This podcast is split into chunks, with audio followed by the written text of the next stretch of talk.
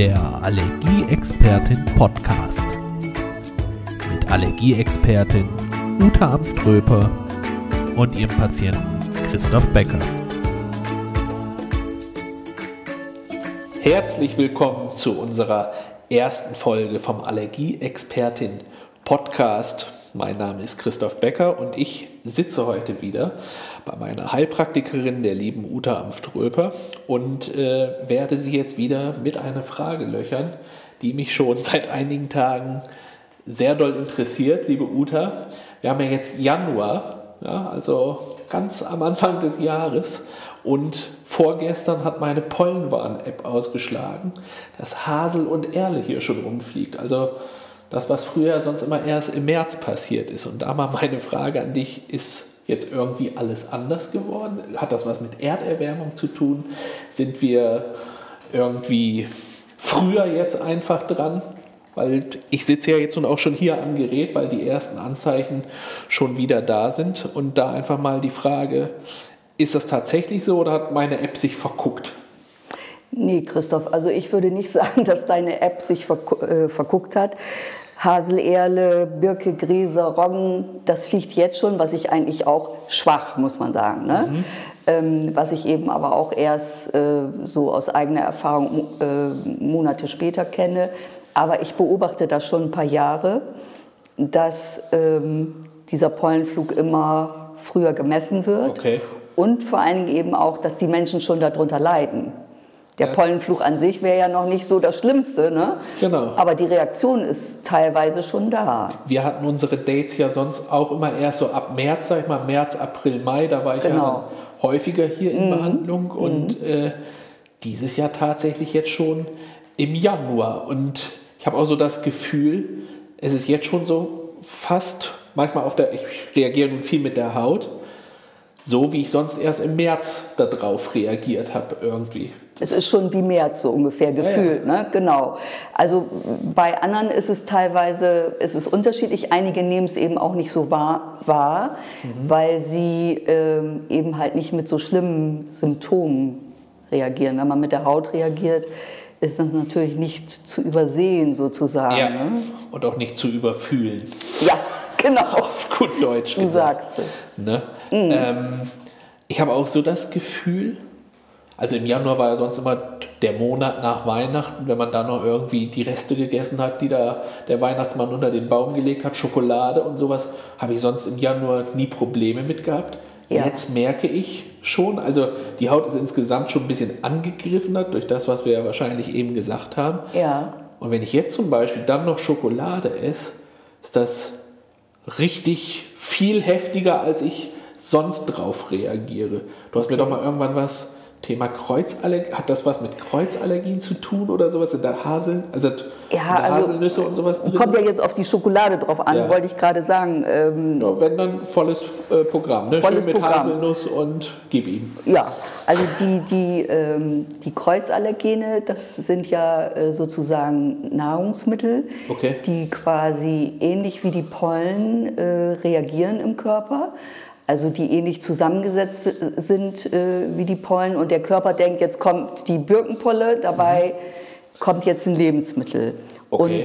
Und mh, bei äh, Baumpollen, also Birke, Hasel zum Beispiel, ne, da sind Nüsse sehr, sehr ähnlich. Also das Okay. heißt, immer wenn du jetzt irgendwas mit Haselnuss isst, denkt, reagiert der Körper Denkt der als Körper, es kommt eigentlich eine Blütenpolle eine, irgendwie von es kommt Baum. eine Birke, ne? also eine Baumpolle. Okay. Ne? Und reagiert mit einer Antikörperbildung, also macht richtig Alarm, Abwehr. Ne? Ach krass. Und ähm, Obwohl es eigentlich eine ganz andere Obwohl- Geschichte ist. ja, aber es ist einfach von der Proteinzusammensetzung so ähnlich, sodass der Körper da genauso drauf reagiert. Unterscheidet da nicht so. Ja, das erklärt natürlich einiges. Okay, also ich hätte jetzt echt bei Schokolade, okay, wenn man Nussschokolade isst, Also ich habe Äh, das halt sonst so im, du kennst das ja selbst, am Weihnachten kriegt man viel zu viel von dem Zeug, was man eigentlich, wo man ein ganzes Jahr von essen könnte, Genau. tut's dann aber nicht. Aber schon im Januar ist ja schon manchmal noch so was über vom Ja. Weihnachtsmann irgendwie. Und sonst die Jahre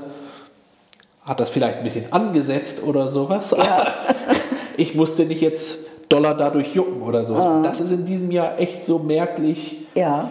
geworden irgendwie. Wenn ich jetzt dann auch noch Schokolade irgendwie dazu esse, Kommt also noch mit ein, Haselnuss ja, kommt noch, äh, dann zu dem Pollenflug kommt jetzt noch diese Kreuzreaktion dazu, ne? als wenn so vielleicht auch die Pollen irgendwie ja, aggressiver, schwierig, schwierig zu erklären. Ne? Nun sitze ich ja gerade vor so einem Gerät, wo wir vielleicht auch mal eine Folge insgesamt drüber aufnehmen können, aber ähm, klassisch macht man bei Allergien ja irgendwie, nimmt irgendein Antihistaminikum irgendwie Ja. und ist auch alles gut und schön, aber ich bin ja immer so ein Freund davon, das irgendwie, ja, naturheilkundlicher irgendwie rauszuziehen. Ne? Ja. Ähm, und jetzt sitze ich ja hier an so einem Gerät, das nennt sich Bioresonanztherapie. Das sieht so aus wie so ein kleiner Minibar-Kühlschrank mit Display oben drauf. Ja. Kannst du vielleicht, auch wenn es jetzt nochmal in dieser Folge ganz kurz, mal ganz kurz erklären, warum das gerade jetzt auch bei Pollenflug und sowas so eine Geschichte ist, wo du mich auch mal mit behandelst? Genau. Also Bioresonanztherapie, also speziell jetzt hier in meinem äh, Supergerät, ähm, kann ich eben halt alle Pollen, alle Lebensmittel abrufen, also einstellen Okay. und äh, dir sozusagen diese Gegenschwingung auf deinen Körper geben. Und deswegen macht es etwas im Körper, was man sonst so von der äh, Desensibilisierung bei den Ärzten kennt. Okay. Ne? Die kommen ja auch eben viele Patienten, die sagen, äh, ich war jetzt bei der Desensibilisierung, mir hat es geholfen, mir hat es nicht geholfen. Es ist ganz unterschiedlich. Ja. So, und hier bei der Bioresonanztherapie bekommst du eben halt nicht die Substanz, also nicht die Polle gespritzt oder Tablette oder sonst irgendwas, sondern die Pollen haben halt, so wie alles andere auch, wissen eben auch die wenigsten, äh, eine Schwingung. Okay. Und diese Schwingung ist dort sozusagen digital gespeichert.